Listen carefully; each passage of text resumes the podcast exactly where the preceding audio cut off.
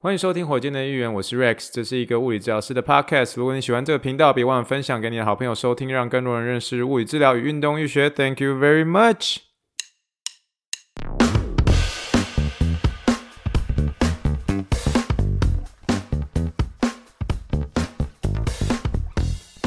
Morning, good morning. Think big, dream big, and let's make it to the rocket. 今天是二零二二年六月四号，欢迎收听第八十九点 Lucky 的火箭队议员。各位听众大家好，你好，你好，你好，让我们听一听气泡水的声音。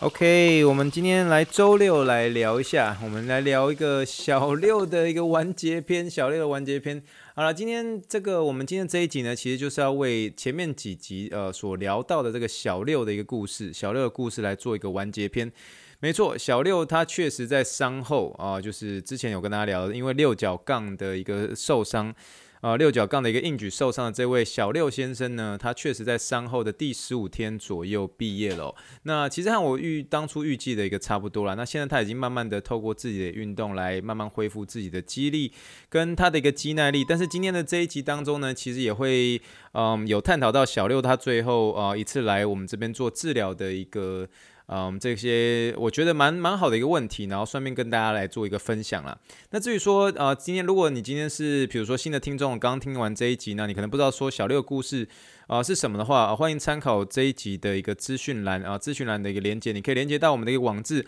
网志里面呢，哦，网志里面呢有这个告诉大家知道怎么样连接到之前小六的故事，可以听火箭队议员第八十八集，还有火箭队议员第八十八点四集。那如果你要看文字档的话，哦，欢迎去点我们这一集资讯栏的一个，呃，欢迎点这一集资讯栏的一个连接，你就可以马上看到说，哦，我们这个文字档，哦，之前几集的文字档会在什么地方喽？好，那至于说小六的故事的话，就将在这一集写下完结篇。我希望大家会喜欢最近这个我们所分享的一个临床故事啦。后面还会有一些这个临床故事的一个主角啊，还有一些有趣的一些临床故事。那会用这种方式来跟大家来做一个分享哦。那如果大家喜欢这样子的一个临床故事，像小六啊，或是之前有跟大家讲的一些临床上的故事的话，欢迎给我一些 feedback，让我知道说你喜不喜欢这样的一个分享方式哦。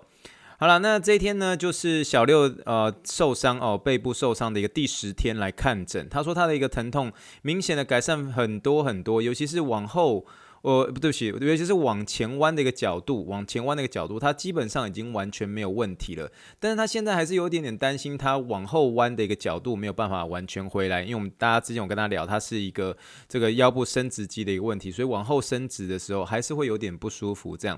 那他说他那个往后弯的一个角度确实好了很多，但是他以前喜欢做一些。呃，罗马尼亚硬举的一个方式，我们叫做 RDL，简称叫 RDL，就是 Romanian Deadlift 啊。这个 RDL 的一个动作，跟这个瑜伽的那个眼镜蛇式，它这两个动作目前都还是有点回不来。因为记不记得大家，我跟大家有聊过，小六其实当初他差一点点会造成一个这个有关于脊椎滑脱的一个受伤。那脊椎滑脱的一个受伤的话，其实多半在呃我们往后弯的时候会比较不舒服。但是呃，所幸是小六他只有一些软组织的一个伤害，在我们那时候做完评估之后。所以其实它基本上啊、呃，它那个角度虽然回去很多了，但是它往后弯的这个角度，包括这个眼镜蛇式，还有包括这 RDL，它在做上面会比较困难一些些这样子哦。好，那所以我那时候就跟他说，嘿，呃，我还是提醒他说，你不要硬去拉他哦。就是记得大家之前我跟他聊过，之前小六的一个第二集啊，我就说不要不要硬去拉的，不要硬去拉他这个观念哦。那我看小六说，你现在你已经逐渐的把一些失去的力量算是找回来了，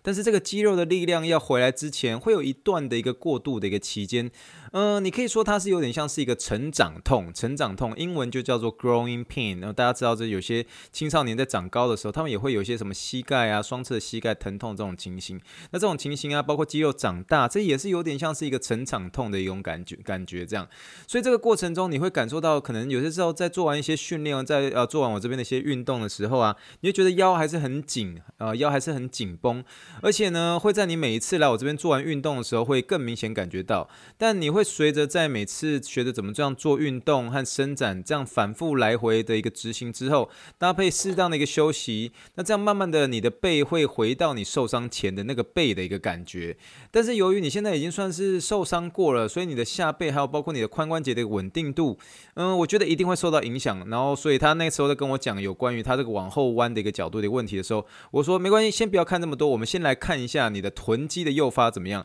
那这个时候，如果是火箭队员的老听众就说啊，Rex 又在讲臀肌的诱发，没有错，诶，臀肌的诱发很重要。其实，在临床上面，我们很常去看啊，包括下背痛的问题啊，膝盖的问题啊。臀关节的问题啊，还有包包括是这个嗯脚踝的问题，我们都会看臀肌的诱发怎么样。所以一测试则已，整个测试完，整个小六算是哇哇大叫。怎么说呢？他的那个右边那个臀肌啊，在激发的时候，那肌肉在髋关节里面会反复的像是爆米花一样在里面屁股狂跳动，这样在那边跳跳跳，一丢一丢一丢，有点那种抽抽起来抽起来的那种感觉，抽筋抽筋的那种感觉，这样。而且他在那种走路的时候会特别感觉很奇怪，你知道吗？就边走的时候，他那个脚趾头还特别帮他往外转，特别帮他往外转，他。就哎呦，怎么像屁股里面有有个爆米花这样一直跳一直跳这样？他说哦，怎么会这样？他说他以前在右边的一个臀肌这诱发的时候，就超右边都超级稳的，而且他那个右边的一个臀肌比左边还要强壮很多。这样，那其实之所以会有这个臀肌的一个跳动呢，意思是其实这个肌肉呢在寻找这个有关于受伤之后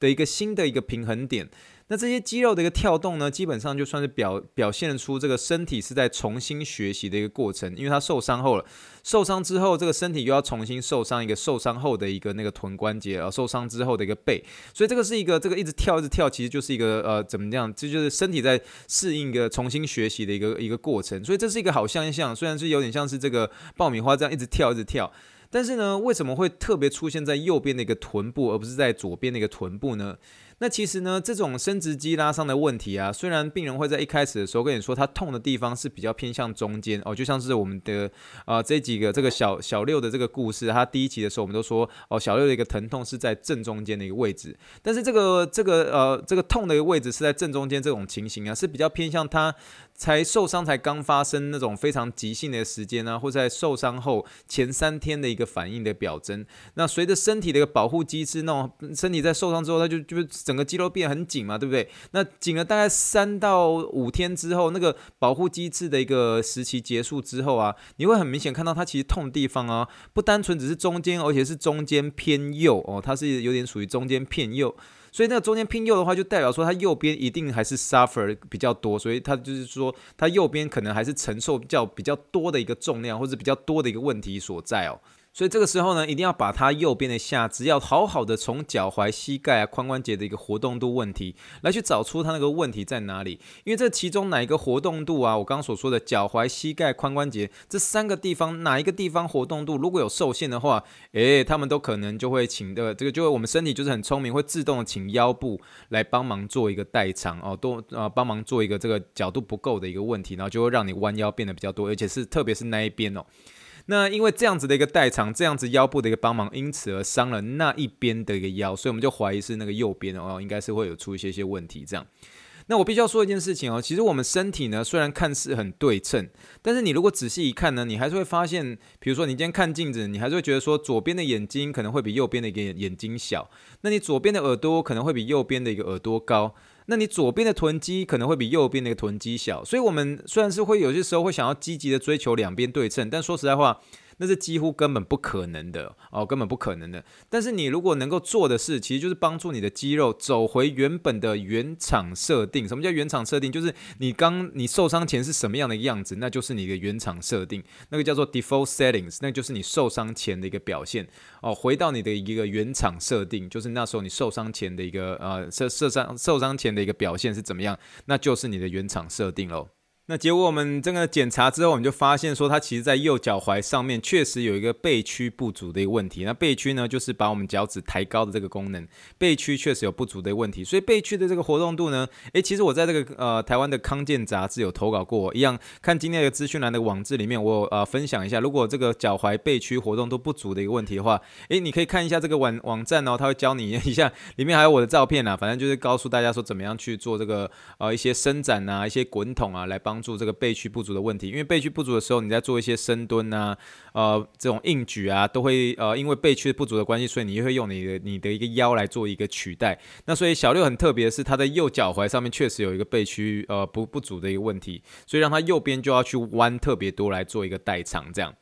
好了，那最后呢，小六就问我有关于这个跑步的问题，因为他终究还是很希很希望能够回去呃这种慢跑这样，他就问我说，我什么时候才可以开始恢复跑步？我一直担心说，一跑步之后还会再次再伤到他的一个背哦。那其实那时候的我的一个回答是，你其实就先以这个两分钟为目标，我就说你如果能够在平地上慢跑哦，就是慢跑，用你舒服的，你原本这个啊、你跑步的速度啊，或是形态是怎么样，你在能够在平地上慢跑两分钟，后面就可以。可以逐渐的搭配的跑走搭配，跑走搭配就可以慢慢的回到你受伤前的一个跑步状态。所谓的这个跑走搭配的一个方式呢，其实就是我们把这个我们这个跑步呢，把它分做成十五个等级。那每一个等级呢，都会有不同的一个跑步跟走路的一个搭配时间。好比说从等级一开始，然后呃，你是从这个呃，算是跑步两分钟，然后再走路一分钟，然后最后重复五次。这我后面会再跟大家讲比较清楚。可是那个呃，整个一个等级呢，我们分作是十五个等级，算是从等级一开始。然后逐渐的进步到等级十五哦，那等级十五呢，就是你跑三十分钟哦，完全都不用休息，而且跑完之后，隔天包括跑完结束之后都 OK 都没有问题。这样，那总而言之呢，就从等等级一开始，逐渐进步到等级十五，而且每一个等级呢，都要在这个不同天重复执行两次之后，如果疼痛都在。两分以内，两分以内才能够进步到下一个等级。两分以内是什么意思？就是我们之前，嗯，我们常常会跟大家聊什么叫做疼痛指数。我们会跟大家，跟我们的病人就说，零分是不痛，十分是痛不欲生的一个痛。那你现在跑完步之后，你是几分？他就说，嗯，还好，没什么痛，大概一分，一分左右。那这样一分呢，当然就是在两分以内，所以就是很 OK。所以就是说，在跑完那次，执行完那一次的一个等级之后，如果他那个疼痛都在两分以内，哦，这个就代表说，你如果下次再完成一次同样等级的。一个情况，你就可以哦，你就可以这样准备进入下一个等级。这样，那至于等级的话，我都是直接用数字啦。好比说等级一，我们就简称叫二一五哦，叫做代表是说跑步两分钟哦，走路一分钟，然后重复五次。那等级二呢，就是二一七，就代表是说这个。跑跑这个两分钟，然后走一分钟，然后重复七次。那等级三呢，就叫做二一十，然后这就代表跑步两分钟，走路一分钟，然后重复十次这样。所以整个游戏规则就是说，好比说你今天呃礼拜一，你先尝试等级一，我就代表是说你先跑步两分钟，然后走路一分钟，然后这样子的一个这样子的一个搭配，我先跑两分钟，哦再走一分钟，然后我再跑两分钟，再走一分钟，然后这样重复重复重复重复五次，总共花费是。十五分钟的一个时间把它完成。如果当天这样子用这个等级一的方式来做一个跑步，而当天结束之后，甚至到隔天早上都没有任何超过疼痛指数超过二的一个情况之下，诶，那就代表是说，你礼拜三的时候，礼拜三的时候，你就可以再试一次等级一，就是一模一样，跑步两分钟之后再走一分钟。再跑步两分钟之后，再走一分钟，这样循环五次，这样啊。如果这一次哦，再试第二次的一个等级一的时候，诶，状况还是没问题，你下次跑步的时候就可以开始执行等级二的一个跑步。等级二的跑步你就变成是二一七，就代表是跑步两分钟，走路一分钟，但是重复七次。哦，这样子慢慢循序渐进，循序渐进，然后你最后的一个目标就是以这个等级十五哦，等级十五为目标。等级十五呢，就是跑步三十分钟，完全完全都不用休息哦。然后，而且过程中是不会疼痛的，这样，所以这样子一个等级来慢慢的、慢慢的一个提升的一个跑步上的一个渐进式的一个算是肌耐力啦。那所以我会把所有的一个等级写在今天的一个资讯栏的一个最下方，给大家做参考啦。所以你如果也是在受伤后，尤其是背痛之后哦，想要准备恢复到跑步的时候，你想要有一个指标性的一个东西啊，欢迎大家可以参考这样子的一个呃分作十五个等级的一个跑步方式啊。那大家参考看看。那总而言之呢，这个受伤十五天之后呢，小六就算。但是打电话过来就跟我说，他已经完全康复了，所以所有的一个动作，包括是眼镜蛇啊，还有包括这个呃 RDO 的一个姿势啊，这个腰部往后弯的一个姿势啊，他全部都已经做出来了。他觉得已经不需要再来我这边做治疗，所以他算是跟我说声谢谢，然后而且是他很开心是先来看物理治疗，而且他在完全不需要任何影像的一个治疗，还有包括到吃药打针的情况之下。就可以了解到他受伤的组织是哪地方，并且恢复他受伤前的一个状况。那所以他现在跑步上面已经进呃，算执行到等级二了，还慢慢的在加强当中。所以他说之后如果有任何状况的话，会再让我知道。所以算是我们透过小六的故事，想跟大家说的是，哎，同学，这就是物理治疗师的一个价值，跟物理治疗师能够直接就诊的一个价值啊。那我觉得正确的一个评估跟思考，算是可以省去病人很多的一个时间，也省下很多这个病人的一个医疗资源。然后比如说，有些人可能是在受伤之后就急着想要看 X 光是怎么样，可能急着想要照 MRI 是怎么样，可是事实上，其实从他们的一个痛觉表现就可以大概呃大概评估出说他受伤的组织或是哪个地方，他要怎么样做治疗这样。好了，那一样呢，就透过这样子的一个临床故事呢，其实算是呃你我都得到一些鼓励啊，让我们一起寻找跟见证物理治疗为生活所带来的惊喜吧。Let's seek and find the power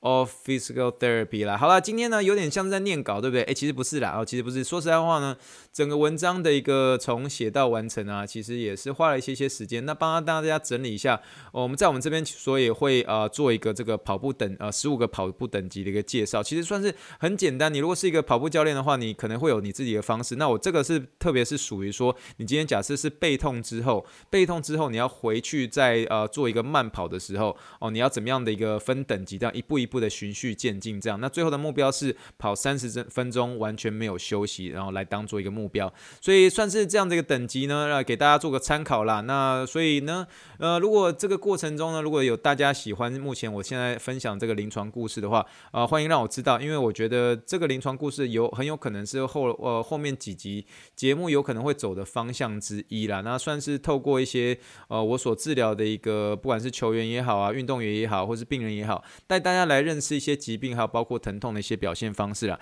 所以其实一方面也要跟大家呃了解到是说。其实物理治疗师在做一些动作评估上面，其实是非常非常重要的。所以有些时候，其实不见得一定要透过影像学。其实我们透过这个病人的一个行为表现，我们就可以知道说他的一个痛的一个呃受伤的组织是什么，而且他这个动作的功能那个障碍是发生在哪里。所以这个算是跟大家分享小六的故事啦。好了，我们小六故事就到今天做个完结啦。之后呢，应该还会有其他的一个故事人物会出现，到时候再跟大家聊聊喽。好了，如果你喜欢火箭队预言的话，欢迎给我一个五星评论，让更多人能够认识物理治疗、运动医学喽。然后，如果有什么问题的话，欢迎上这个火箭队预言的网站私讯给我，或者是你可以到这个脸书火箭队预言的一个私讯上面哦，再呃再寄信过来，然后让我们好好交流喽。好了，以上就是我们第八十九点六集的火箭队议员。昨天是端午节，忘了跟大家跟大家说说声端午节快乐啊！希望大家有吃粽子有立蛋，而且是吃完粽子之后不会拉肚子哦。好了，那我们就下次再聊喽。谢谢大家今天的收听，那我们就先说声晚安喽，Thank you and good night，bye。